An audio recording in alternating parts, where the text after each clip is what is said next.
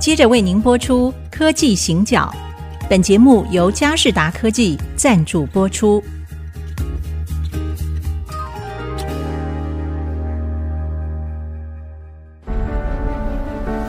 从区域情势、产业变迁到文化体验，娓娓道来全球供应链的故事。欢迎收听《科技行脚》。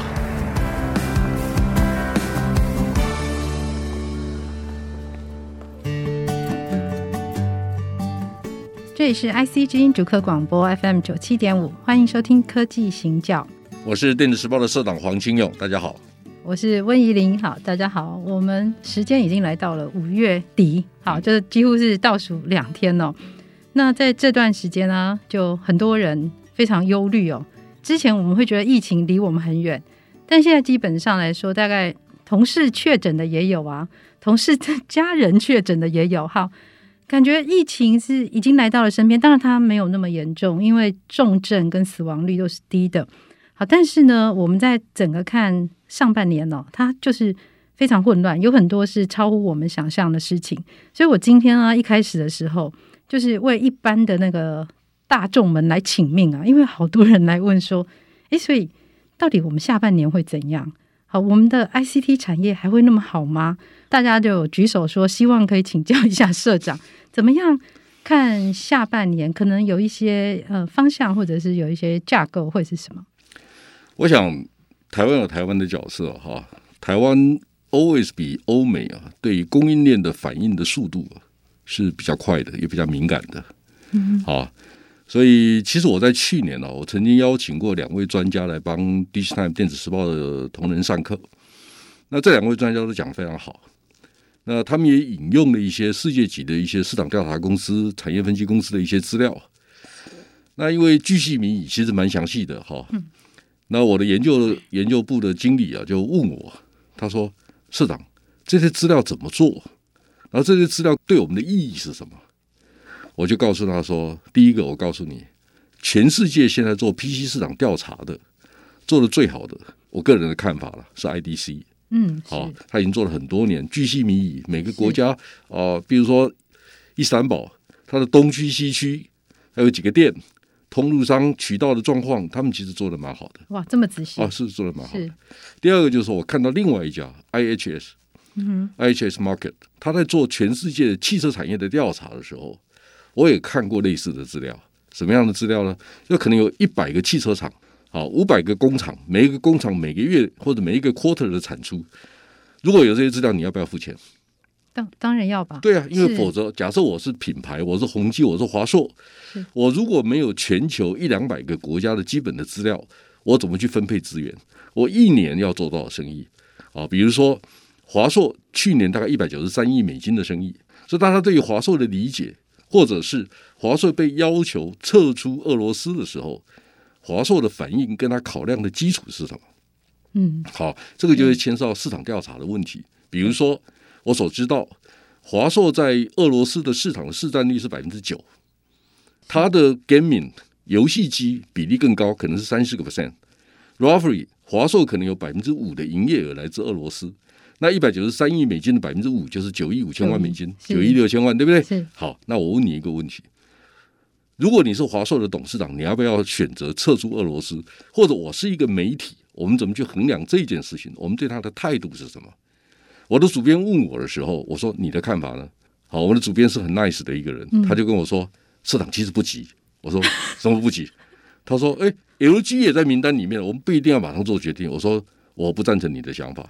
是好，我说你第一个，韩国的公司，韩国这个国家人均所得、社会进化的程度跟我们差不多，为什么他们先讲话，我们不敢讲？我们没有自信讲这个事情。我先告诉你。无论华硕的董事长做出什么样的决定，我都支持，因为我知道很难做这个决定。为什么？什么意思呢？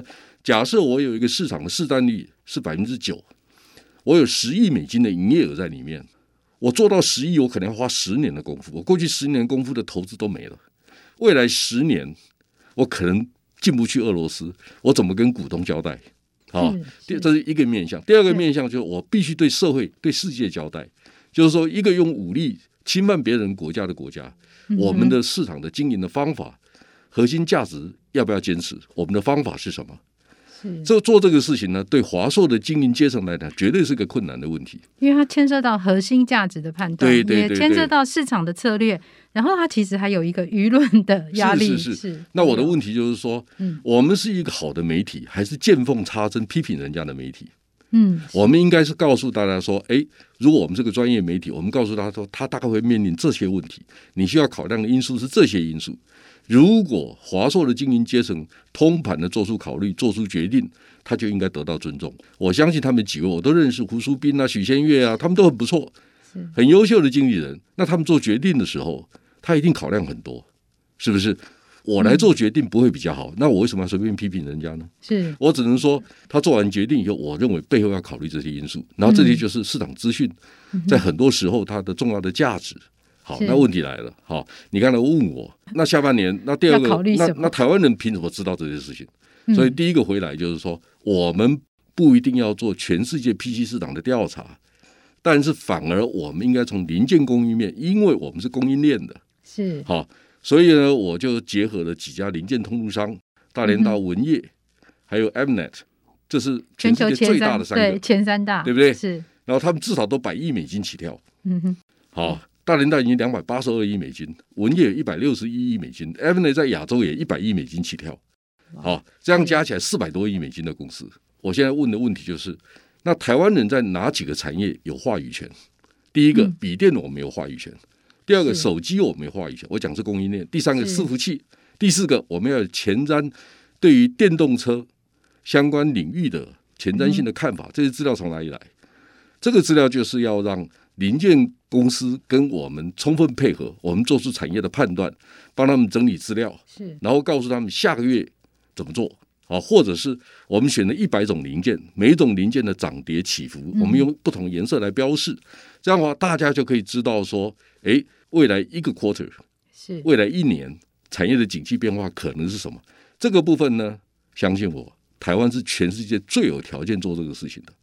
为什么我们不去坚持这个，而去坚持别人在讲什么？我们真的去研究伊斯坦堡吗？我们真的去研究 Vancouver 吗？我想那个不见得是我们的专长。是，而且坦白讲，我做了台湾厂商也不买单，不买单我不得利死吗？结果我没有做到这个市场，反而就被市场消灭了。我肯定要花很多的钱把这个事情做好，而且还做不好，还被厂商批评。是，我为什么要做这个事情？所以 business 不能这样定义。所以其实啊。坦白讲哈，做媒体好像很容易啊，每个人都可以写文章啊，会写字就可以当记者啊。对啊，是是啊，很容易嘛，对不对？但是困难的地方是你写出来的东西真的有人看。第二个，你写出来的东西有人愿意付钱。第三个，你可以找到最好的员工跟干部帮你写出最好的东西。那个方法是什么？嗯哼。最后一个就是说，我们又不是只为了养家活口啊，我们的重点是当。产业有重点变化出现的时候，我们有一个比较适当的看法，可以给大家分享。嗯，所以你知道，我把这个看法跟我刚才讲那个俄罗斯那个主编呢、啊，我们公司的主编，是我刚才讲说我的想法是这样子。你知道我的主编怎么回答我？嗯哼，他说：“社长，我们公司如果是这样考量新闻，我会很高兴的是地区台电子时报员工的一员。”嗯，引以为傲。哦，他他很高兴，他就这样跟我讲，我也很高兴啊。假设我现在是资方。那其实我也是劳方的，因为我每天在写文章嘛。哎，也是，是吧？写很多。好，重点是重点是说，劳方资方有那么重要吗？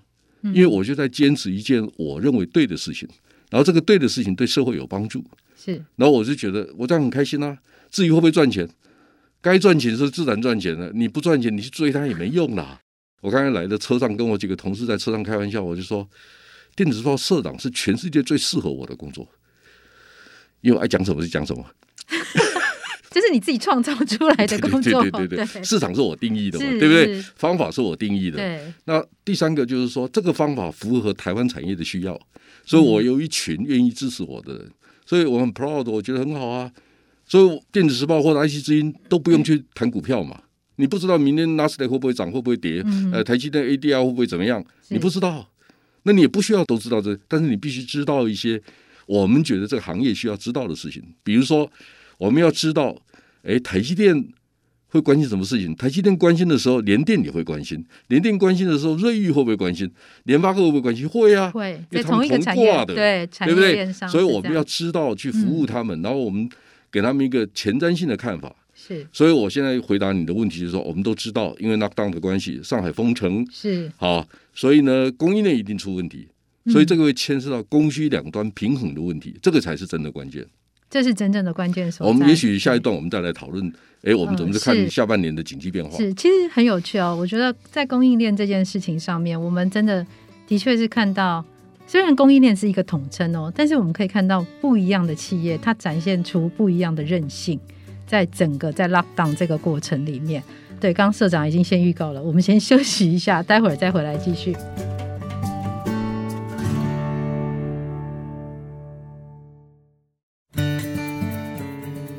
回到科技行脚，我是电子时报的社长黄清友。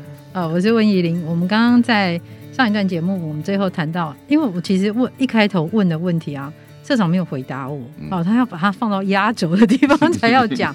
好，到底我们下半年会怎样？那社长说，其实中国的 lockdown，然后会整个影响到那个供需的关系。好，那但是其实我们刚刚在中间休息的时候，我又多提了一个 分叉出来话题。我说这个数字啊，到底会不会被盖牌啊？好，我们可以相信吗？基本上哈，我做产业调查做了很多年，我认为一个机构要被信赖，就是你必须长期维持你的 integrity。嗯，好，那我很幸运哈，我自己在资策会工作十二年的过程当中，是没有主管来影响我，告诉我说你必须改数字，是没有没有，嗯，从来没有，这令人很安心。哦，是的确是这样，在我那个时代是这样子哈，现在因为我没有参与，所以我就不知道，我我不能替他们背书，但是现在我的时代。嗯，包括我前面的主管的时代，他们都是这样做，所以数字其实是可信的，至少它绝对没有人为。因为如果你一个国家对这些基本的数字都要造假，是。好，结果你在产业的战略上面、政策的判判断上面会失误。嗯，好，那我想，露露，你你最想问我的哈，应该是说产业景气到底好不好啦？是好，那其实它有差异性的问题，你要有很多不同的角度来思考这个问题。嗯，比如说。我们在新竹园区，大家最关键的是半导体供应会不会失调啊？啊，哪一种会比较多，哪一种会比较少啊？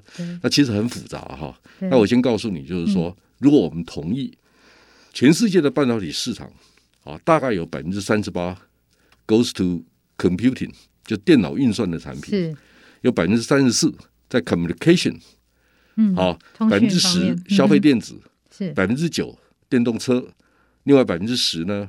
是那个公控国防哦，公控好，所以理论上你应该从五个不同的角度来问这个问题。这是第一个我提醒大家的啊，因为它真的有差异性。嗯哼，好，那每一个行业它会不太一样。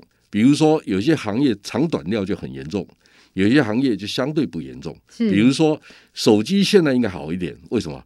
因为中国封城啦，中国的手机或者全世界的手机可能会少两亿只嘛，是相对来讲你调节起来就。比较容易吧，比较清楚。对对对，第二个就是说，我们看到汽车，嗯，汽车你会发现说，哦，电动车当然在崛起，在蓬勃发展当中，是，但是也碰到长短料的问题。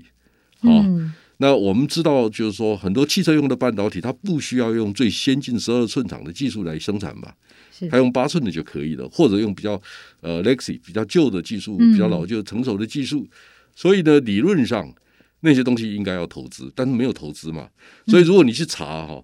欧洲三个最知名的半导体厂，NXP、Infineon、STMicro，他们大概有百分之三十五的半导体是委托台湾的晶圆代工厂代工的，三十五大概百分之三十五。那他们为什么不扩张呢？因为他们觉得说，哦，成熟的制程继续扩张，将来还会不会有订单不知道哎，所以它比最先进的有可能啊。第二个，比欧洲在地化需要的。第三个，当有一天你会发现说，更多的软体标准化设计在硬体。晶片上面的时候，是那个商机会有多大？所以我现在的为什么我要提醒这个问题，就是说，大家看到的是短期的订单，我看到的是长期的 momentum 可能会长得什么样子。所以你要布局的是，如果你问我买股票，那我就告诉你说，哎，下个月景气好不好？你知道我意思吗？哈。但如果你是做企业经营布局的人，你要看的是到底哪个领域、哪个分野它成长的空间更大，你应该思考。多了解的是什么地方？所以我只是提醒大家哈，大家不要忘记了，台湾的电子业讲远一点，第一代最早的电子业是谁？好，大家如果知道说哦，一九七四年台湾第一家电脑公司出现了，那叫神通电脑。嗯，是。宏基是一九七六年，郭台铭的鸿海精密呢，一九七四年。那一九七五年有一个人呢，开了一家二极体的公司，那个人姓宋，光宝集团的宋公元。是。好，我跟宋公元宋董事长啊，很多年前在聊天，我就问他说：“你为什么创业？”他说：“我只是在创业跟失业当中选一条路而已。”你知道为什么吗？是因为德州仪器要决定关闭在台湾的工厂。是。然后呢，宋公远是德州仪器的工程师。宋公远算一算说：“这个生意可以继续做啊，只要台湾人来做，台湾人可以 cost down 啊，我们可以想办法做出有利润、有价钱的产品。”是。所以他就跟那个德州仪器谈判，后来他谈赢了。尤其好像承诺三年还是几年的订单，然后你把工厂做起来，双赢。所以宋公元说：“我只是在创业事业当中找一条路而已啊。”他赢啊！所以我的意思是说，一九七零年代的时候，我们的前辈们很勇敢，在困难的时候，在那时候明智未开，我真的，我我们我们这一代跟我同一代的是 baby boomer，就是婴儿潮，婴儿潮，婴儿潮。世代的人口最多，竞争力最好，然后考试最难考。因为对对手很多，对不对？对。但是呢，这一批人养成的，在一九八零年代的中期的时候，成为中流砥柱嘛，你们不会反对吧？是。不是我们这一代人出来创第二波，台湾今天不会有这样的规模。嗯。好，所以我们是第一代很棒的企业家，加上我们这一代两代联手，所以一九七零年代创业跟一九八零年代创业的这两批人，成就了台湾今天无可替代的地位。所以我们现在要看的是，露露，我比较想回答你，用另外一个角度回答这个问题。嗯、我们如何让一九八零年出生的这一代的人不要走错路，选对方向？是我们创造出无可替代的优势的方法是什么？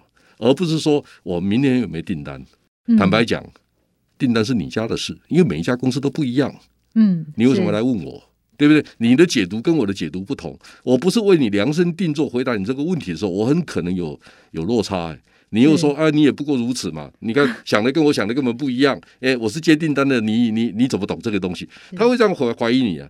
所以我不随便回答人家说下一个 quarter 会多少。嗯、但是如果你看我们的研究报告，我们就会告诉你说，我们预测下一季，比如说手机会出几只，伺服器会出几台，它就有很详细的资料。露露，不要为难我，叫我把每个数字背出来给你听，那不是我的工作。